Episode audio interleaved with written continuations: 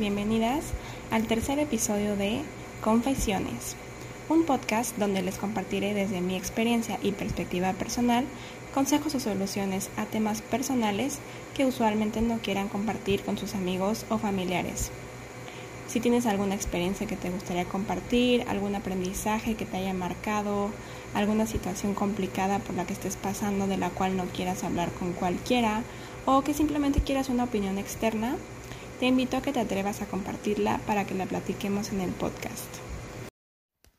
En este episodio tocaremos mucho temas en torno a la comunidad LGBTQ, específicamente el tema de la educación sexual. Ahora bien, ¿por qué la educación sexual? Les platico rápidamente que me llegó una historia de una persona que se siente confundido con su sexualidad en cuanto que no sabe si se siente atraído hacia mujeres o hacia hombres. Y esto, lo crean o no, es absolutamente normal. Específicamente porque cuando somos niños, nadie nos dijo que existía alguna otra cosa que no fuera el amor entre mujer y hombre.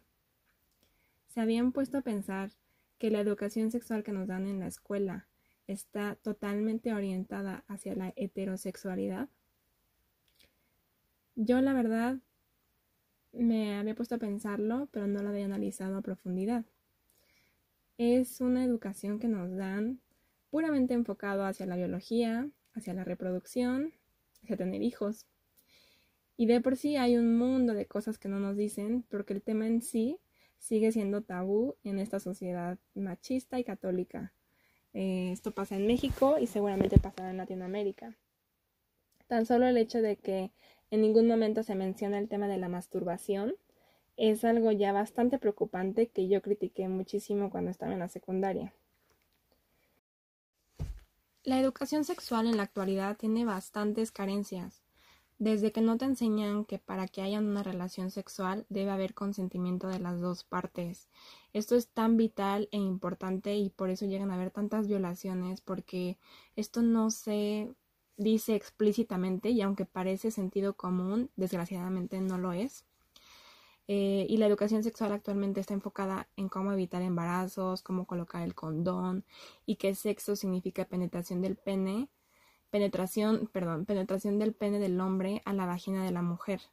En ningún momento te enseñan dónde está el clítoris, cómo dar placer a una mujer, cómo dar placer a un hombre, cómo preparar la vagina para la penetración, en fin, un mundo de cosas. Entonces, de verdad, ese tipo de información debería ser enseñada en la escuela. Y estoy segura que no soy la única persona que se tuvo que poner a leer el libro de Cuba Lecon para responder muchas de las miles de preguntas que que van saliendo a lo largo de la marcha, ¿no? Eh, de hecho, por la sociedad en la que vivimos, también es todo un tema el, de comunicarlo con los papás, ¿no? A mí, por ejemplo, mis papás nunca me dieron la plática, la famosa plática, y si te la llegan a dar, te la dan como muy rara, muy incómodo y muy, no sé, em, y realmente no están dispuestos a responder tus preguntas, no es como una conversación abierta donde tú puedas preguntarle a alguien con experiencia eh, las dudas que tienes, sino que más bien es eh, pues explóralo tú mismo, ¿no?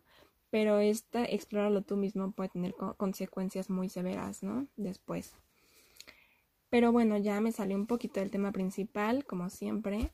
Em, como decía al principio, la educación sexual que te dan en la escuela está muy enfocada en las relaciones hombre-mujer. En ningún momento te dicen que puede existir relaciones mujer-mujer o hombre-hombre. Eh, no te dicen qué consisten o cómo se llevan a cabo.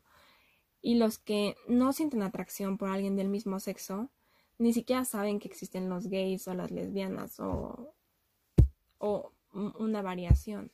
Más bien, no lo consideran como algo normal porque no se enseña como algo normal. No, es, no forma parte del currículum escolar. Y cada vez más, pues ya ha cambiado, las generaciones están saliendo del closet a más temprana edad de como se hacía antes. Pero si creemos que la comunidad LGBTQ es aceptada, es como creer que ya hay, ya hay equidad de género entre hombres y mujeres en nuestra sociedad. La verdad, triste, pero muy cierto. Sí hemos mejorado, definitivamente, pero todavía nos falta muchísimo para ser una sociedad abierta e igualitaria. Para la mayoría de las personas, salir del closet significa ser rechazado por sus familiares y varios de sus amigos. Esto, obviamente, directamente influenciado por el tema de la religión y del conservadurismo en la educación escolar. En la escuela aprendemos a cuidarnos de enfermedades de transmisión sexual usando el condón. Cool, bien. Pero, ¿qué pasa con las relaciones entre dos mujeres, por ejemplo? ¿Cómo te proteges? ¿Cuáles son las medidas a tomar para no exponerte en el sexo oral, para no exponerte cuando compartes juegos eróticos o al estimular con dedo y entre vulvas. O sea, claramente son cosas que, que tienes que tener presentes. O sea, es muy importante que, que haya protección igualitaria, ¿no? Entonces, bueno, les platico rápidamente mi experiencia. A mí me costó mucho trabajo eh, aceptar mi sexualidad. Cuando era niña y me llegaba a sentir atraída hacia alguna niña, me engañaba a mí misma diciéndome, no, no es, no es atracción, no te gusta, solo me cae muy bien, solo me gusta su personalidad, eh, no es para nada atracción. Y cuando descubrí la masturbación de forma accidental en una silla del salón de clases a mis siete añitos, conocí el orgasmo imaginándome a una de mis mejores amigas en ese momento. Y me asusté muchísimo y me dije, ay, qué raro. Pero bueno, está bien, porque los niños son muy tontos. Lo que me gusta es su inteligencia. Y así se fueron muchísimos años eh, y yo me convencí a mí misma que mi atracción a las mujeres no era real. Incluso cuando a las niñas les empezaron a salir las boobies eh, y me sonrojaba y sentía cosas, pero me decía a mí misma que no era por eso, no era porque me atrajeran, era porque yo quería tener esas boobies, no porque no porque yo sintiera algo de la forma que los niños sentían algo, ¿no? Y la verdad suena muy tonto, pero es bien, bien real. Es una lucha que muchas personas tuvieron que enfrentar y no es nada fácil, especialmente si no es algo normalizado o aceptado por la sociedad, menos aceptado por uno mismo, ¿no? A mí me impresionan mucho las niñas de 13 o 14 años que ya salieron del closet, yo, en lo personal, salí del closet con mi familia hasta los 20 años. Con uno de mis novios, pues él se dio cuenta y con mis amigos, pues fue variando, ¿no? Siendo que mi primera novia la tuve a los 16 años, pero no le dije a nadie. Con ella fue con quien descubrí demasiadas cosas de mí misma que no reconocía y curiosamente yo tuve novia antes que tener novio. Y no mucha gente sabe eso porque sigue siendo algo que mi educación religiosa y conservadora de alguna forma inconsciente luchan por, por negar, ¿no? Pero imagínense qué tanto hubiera cambiado mi experiencia si desde la educación que nos dieron a los 7, 8 y 13 años hubiera sido incluyente con la comunidad LGBTQ. Si nos hubieran hecho entender que es algo normal sentirse atraído hacia alguien del mismo sexo. No solo me hubiera sentido más aceptada en la sociedad, pero me hubiera aceptado más a mí misma, que eso es lo más importante. El rechazo que a veces nos damos a nosotros mismos por sentir que no encajamos, que somos diferentes, que somos raros y que nadie nos va a querer, es bien duro. El tener ese rechazo hacia nosotros mismos, el tener baja autoestima, es el que permite que luego hayan, aceptemos abusos y aceptemos maltratos y demás. Y es muy, muy dañino en todos los sentidos, ¿no? Entonces, por ello, otro punto muy importante que tendrían que enseñar en las escuelas es la variedad tan diversa que hay de cuerpos, diversas formas de busto, de vulvas, de penes, formas en general, las curvas en general, y que todas son igualmente hermosas que nos enseñaron a aceptar toda esa variedad que hay y que esa variedad es para disfrutar, para dar y para recibir placer.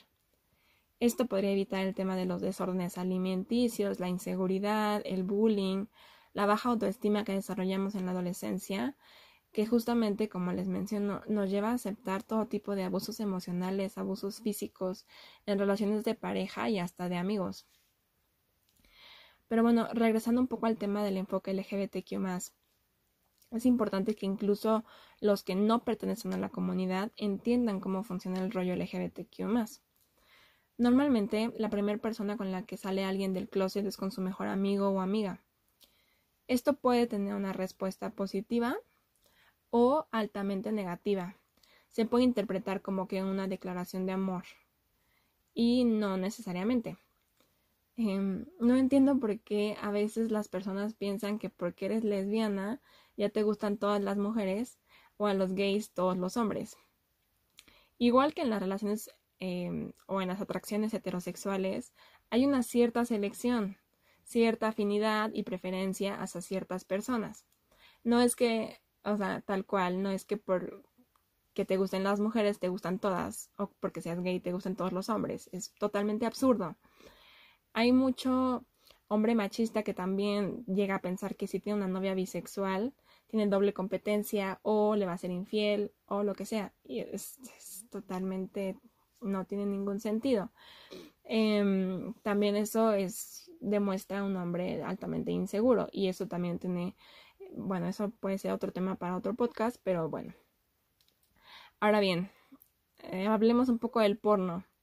El porno de por sí siempre estuvo al alcance de, del adolescente o del niño con las revistas, con em, los discos y demás, las películas y demás, pero ahora está al alcance de un botón. Por ello sería como muy importante explicar el sexo de qué va realmente, porque el porno es muy alejado de la realidad. El sexo no es solo la penetración, el sexo no es control, no es violencia. Hay diferentes formas de hacerlo y de explorarlo. Si quieres explorar algunos fetiches, es totalmente válido, pero siempre tiene que haber consentimiento, confianza y comunicación. Se tiene que lograr la relajación y la aceptación de las dos partes. No es solo buscar llegar al orgasmo y ya. Eso pone muchísima presión, puede causar mucho estrés y lleva a que muchas mujeres finjan el orgasmo porque no le gusta lo que su pareja está haciendo y no quiere que se sienta inseguro. Y del lado del hombre puede haber mucha inseguridad de su parte ya que eh, tiene esa misma presión encima o siente que no, satisface a su pareja y luego no se le para. Por ejemplo, yo llegué a tener una pareja que no podía llegar al orgasmo porque pensaba demasiado en las caras que hacía. Imagínense. Y todo esto claramente relacionado por la bomba de comunicación que recibimos de cómo se debería ver el sexo, cómo se debería escuchar el sexo y qué caras serían atractivas de ver. Entonces, eh, entre más fea la cara de tu pareja, más le está gustando. no tiene que ser necesariamente así, pero sí te ayuda un poco a saber qué tan relajada se siente tu pareja contigo. En realidad con este tema me puedo seguir sin parar, es un tema que me gusta mucho porque involucra muchísimas cosas y es un mundo que hay que atreverse a explorar sin miedo al éxito. El, sexo no es solo lo que se ve en las películas o en el porno o en las revistas lo que sea. Hay muchísimas cosas que se pueden explorar con el consentimiento de la otra persona que pueden generar una experiencia altamente regeneradora y llenadora. Pero bueno, si quieren ese tema, lo profundizo más en otro capítulo porque ya me apasioné. Entonces, bien, estamos hablando de la educación sexual inclusiva. Eh, pero quiero tocar otro tema porque siguen habiendo muchas escuelas que no enseñan el tema de los anticonceptivos porque el sexo sigue siendo un tabú. Lo hacen porque creen que de esa forma evitan los embarazos, pero es todo lo contrario. Los jóvenes buscan explorar su sexualidad y tienen que estar informados de los distintos métodos anticonceptivos que existen y cuál se adapta mejor a sus necesidades. La hormona en la adolescencia está a tope y el cuerpo lo sabe y lo siente. Es en esa edad cuando todos somos más impulsivos y cuando hacemos las cosas sin pensar. Realmente la hormona manda. Em, entonces el tema de los anticonceptivos y sus variantes es un tema altamente relevante. Entonces, bueno, finalmente otro tema que se debe de tocar aquí es la importancia de la comunicación. Ya medio lo mencioné brevemente, pero justamente porque sigue siendo un tema muy prohibido, muy tabú en la sociedad. Muchos de nosotros iniciamos nuestra sexualidad sin comunicar qué nos está gustando y qué no nos gusta. Sale la pena y el miedo al que pensará la otra persona y hay gente que se lo guarda toda la vida, ¿saben? Que no comunican lo que sienten, lo que les gusta o lo que no, por el miedo, por el tabú, por la vergüenza, por lo que sea. Pero lo cierto es que sin la comunicación no hay placer.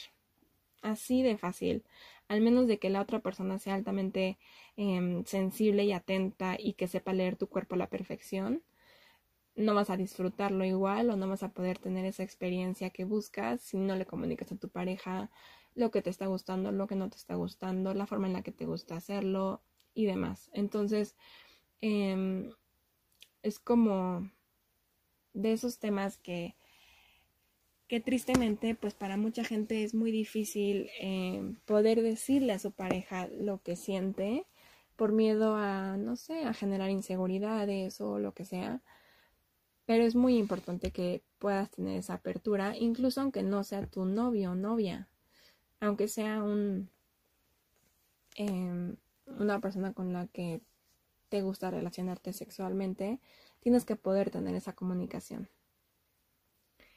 Y ahora bien, eh, quiero tocar el tema de la aceptación familiar, porque creo que esta persona también me escribió por el miedo a salir del closet. Y yo personalmente, hasta la fecha, no me siento 100% aceptada por mi familia en el tema de la bisexualidad. Para una familia que es altamente religiosa y conservadora, es casi casi lo peor que te puede pasar. Y yo, pues ya aprendí a aceptarme como soy y, y hasta abrazarlo.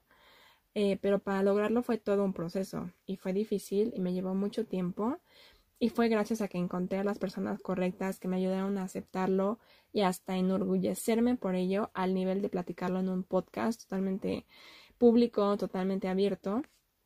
Pero pues no todo el mundo tiene la misma suerte y hay muchas personas que siguen sin tener esa aceptación hacia ellos mismos porque el recibir el rechazo de los demás es algo bien, bien duro.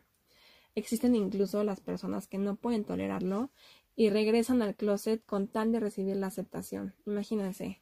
O sea, y hay gente, o sea, que sí lo, lo creen, ¿no? Que dice, ah, pues era una fase, estaba confundido, confundida, eh, y, y, no sabía realmente lo que quería, lo que me gustaba, solo experimenté y ya. Y mucha gente realmente dice como, wow, sí, pues se confundió, pero al menos ya, ya probó súper bien y demás, pero pues puede que pase, puede que solamente querías probar y ya está, pero pues en muchos casos simplemente regresaron al closet con tal de sentirse aceptados. Entonces, por esa situación debería de existir la educación sexual para padres. Sí, así como lo oyen, ya tienen experiencia y demás, ya evolucionó la generación, ya hay generaciones nuevas, ya viene otra mentalidad, tal vez sí, pero hay cosas que, siguen, que se siguen pasando de generación en generación. Y entre ellas está el rechazo a tener una hija o un hijo gay. Tú puedes decir, ay, yo acepto a los gays, yo, acepto a las lesbianas, yo acepto a la comunidad, bla, bla, bla. Pero en el momento en que te sale un hijo gay y una hija lesbiana, ¡pum! No, siempre no, siempre no, no estaba tan conforme con eso, ¿no? O yo acepto siempre y cuando no tenga yo un hijo gay o una hija lesbiana. Y esto es una realidad. Entonces, por ello, hay que lograr la reeducación a los padres de familia en el tema de la sexualidad y cómo llevar a cabo el proceso en caso de que alguno de los hijos pertenezca a la, a la comunidad LGBTQ. Para los hijos, aunque no lo parezca, es muy importante la aceptación de sus padres y la percepción que tengan de ellos. El sentirse rechazado por la persona que debe de quererte más en la vida es bien difícil bien, bien difícil. ¿Ustedes sabían que la personalidad de un niño y sus mentalidades y pensamientos y demás se desarrollan en los primeros siete años de vida? Imagínense. Entonces, bien, los niños eh, claramente aprenden de lo que ven en casa y aprenden de lo que ven en la escuela. Si desde lo que ven en la escuela y cómo se relacionan con los demás y lo que se enseña en las escuelas eh, fuera totalmente incluyente, tendríamos una sociedad mucho más abierta y mucho más em, integrada en el tema de la aceptación a la diversidad, que es una situación que tenemos eh, que enfrentar y que, y que mejorar en esta sociedad que todavía sigue siendo machista, patriarcal y, y altamente conservadora, ¿no? Entonces yo pues sí, o sea, los invito a tratar de reeducarse en el tema de, la educación sexual los invito a explorar de todo y a ser un poco más abiertos, a, a realmente analizar en dónde están, ¿no? Son de esas personas que dicen que ya aceptan la diversidad, pero no les gustaría tener un hijo gay o hija gay. Son de esas personas que les daría igual y dirían, no, pues yo sí, yo encantado, ¿no? Yo, yo sería igual de feliz eh, teniendo una hija así o un hijo así. O son parte de la comunidad LGBTQ, o tal vez eres parte pero no quieres salir del closet. ¿En dónde estás? Y y qué quieres cambiar ahora que, tienes un poco de este conocimiento y de, este análisis, ¿no? De todo lo que, lo que hay que cambiar en las siguientes generaciones y lograr en la educación de nuestros hijos en el futuro. ¿Cómo quieres educar a tus hijos? ¿Cómo quieres educar em, al resto de la sociedad? Porque todo empieza con uno mismo. Primero hay que cambiar la mentalidad de uno y luego tratar de cambiar la mentalidad de los demás, ¿no? Entonces yo los invito a hacer este pequeño análisis y, a tratar también de, de formar parte de este cambio que queremos, ¿no? De lograrse una sociedad mucho más inclusiva. Les agradezco mucho por quedarse, por escuchar el podcast hasta el final y pues los invito a que se suscriban, a que me sigan en las redes sociales, a que compartan su historia. Puede ser por correo electrónico a confesiones.elpodcast1 o bien enviarme un mensaje directo por Instagram en confesiones.elpodcast. Estoy ahí disponible para lo que necesiten, para que me compartan sus historias y, o me compartan alguna temática que quisieran que tocáramos en el podcast y demás. Este, y pues nada, espero tengan excelente semana. Les mando un abrazo y un beso. Bye bye.